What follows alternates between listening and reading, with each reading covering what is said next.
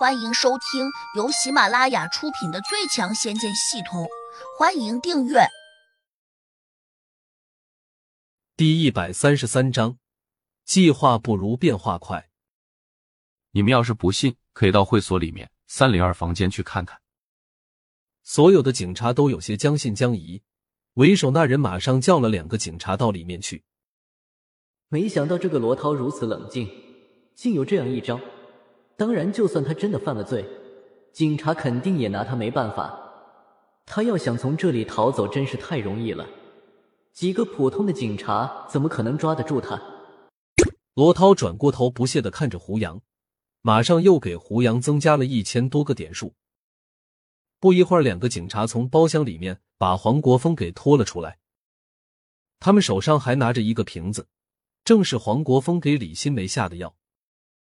此刻，黄国峰已经醒了，他甚至不明白是怎么回事。等到他看清楚李新梅时，顿时反应过来，整个人一下就有些慌张了。警察冲他吼道：“证据确凿，你还有什么话说？”黄国峰毕竟是只老狐狸，他大声的叫着：“冤枉啊！我是被别人陷害的。”虽然那个瓶子上有他的指纹。但是却不能说他给李新梅下的药，因为有可能是李新梅误打误撞，无意中吃了这种药。为首的警察犹豫了一下，只得吩咐道：“都给我带回去录口供。”罗涛转头狠狠的盯住了胡杨，还用神识说了一句：“你给我等着，这事儿我们没完。”我才不怕你呢！等一会儿我就回去把柳月娥杀掉。那我就能得到系统的奖励了。到的那时，我的功力就会增长一倍，那样我就能达到第零六级，比你的功力高多了。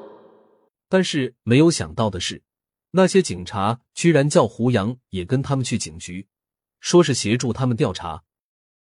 也不知罗涛暗中做了什么手脚，李新梅很快清醒过来，而且他在警察局还坚定的指认，都是黄国峰从中捣鬼。与罗涛毫无关系，并且他承认罗涛是来救他的。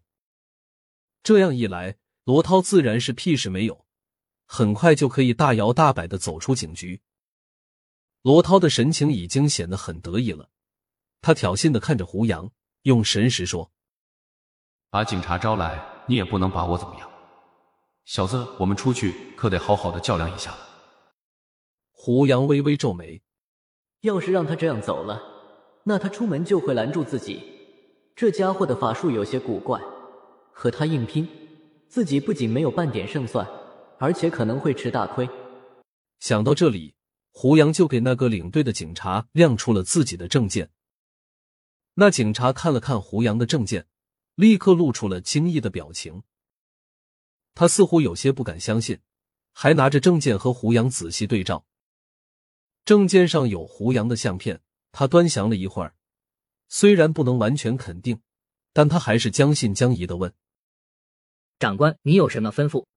胡杨把他拉到一边，小声说：“暂时把这个叫罗涛的拘留起来，关一天。”长官，他根本没有罪，我们没理由关他吧？警察叫王奎，他用狐疑的眼神看着胡杨，好像还认为胡杨这是在公报私仇。别管那么多，执行命令。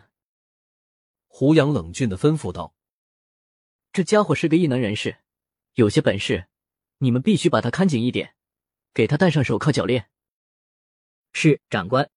王奎迟疑了一下，马上叫人给罗涛戴上手铐和脚链。罗涛有些惊讶，又有些不解的盯住胡杨。这时，两个警察走过来，给他戴上了手铐脚链。罗涛破天荒的没有反抗，他暗中用神识问胡杨：“你都给他们说了什么？他们怎么会听你的话呢？”刚才胡杨是背对着他亮出了证件，罗涛当时没有意识到胡杨会有这么一招，所以没有放出神识过来查看情况。胡杨用神识回答：“你慢慢想吧，我出去办点事，等会儿再回来找你。”胡杨还把手铐脚链的钥匙给拿了过来，收进了自己的口袋中。他心里很清楚，单单凭着手铐和脚链，那是困不住罗涛这种地灵的。但只要能够困他一点时间，自己就能够杀掉柳月娥，增加功力了。可惜那根捆仙绳不在这里，不然就拿它来捆罗涛。我不相信罗涛能够从捆仙绳里面挣脱出来。走出警察局，胡杨叫李新梅先回家去等自己，他必须尽快赶到柳月娥的洞子里面去。耗去了这么大半天的功夫，李新梅感到有些稀里糊涂。好像不知道发生了什么事情。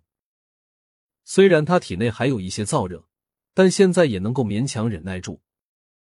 胡杨开着车，加大马力驶向了城外。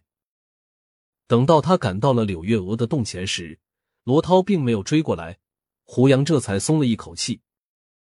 但是走进了柳月娥的洞子后，胡杨却吃惊的发现柳月娥不见了，那根捆仙绳扔在了地上。上面没有打结的痕迹，也没有被刀子切开的迹象。不用说，柳月娥一定是逃走了。能够打开捆仙绳的，除了自己，还有土地老头。胡杨顿时反应过来，多半是土地老头不希望自己杀掉柳月娥，所以暗中出手解开了捆仙绳。但是柳月娥这个洞子有一个特殊的法术，土地老头和山神都进不来。难道他可以隔着这个洞子解开绳子不成？洞里这个法术可以屏蔽一切信号，连一只鸟都无法飞进飞出。而且自己走的时候，把柳月娥藏在了洞子深处。按理说，土地老头无法把解开捆仙绳的咒语传到这里面才对。胡杨百思不得其解，又没有别的办法，只能暂时走出洞子，到了一个开阔地带。他马上拿出手机给土地老头拨了一个电话，谁知道却传来了电话已关机的提示音。土地老头多半是做贼心虚，可是现在他诚心躲着自己，自己完全没有办法再去找他。最郁闷的是，今天是必须完成任务的最后一天了。本集已播讲完毕。请订阅专辑，下集精彩继续。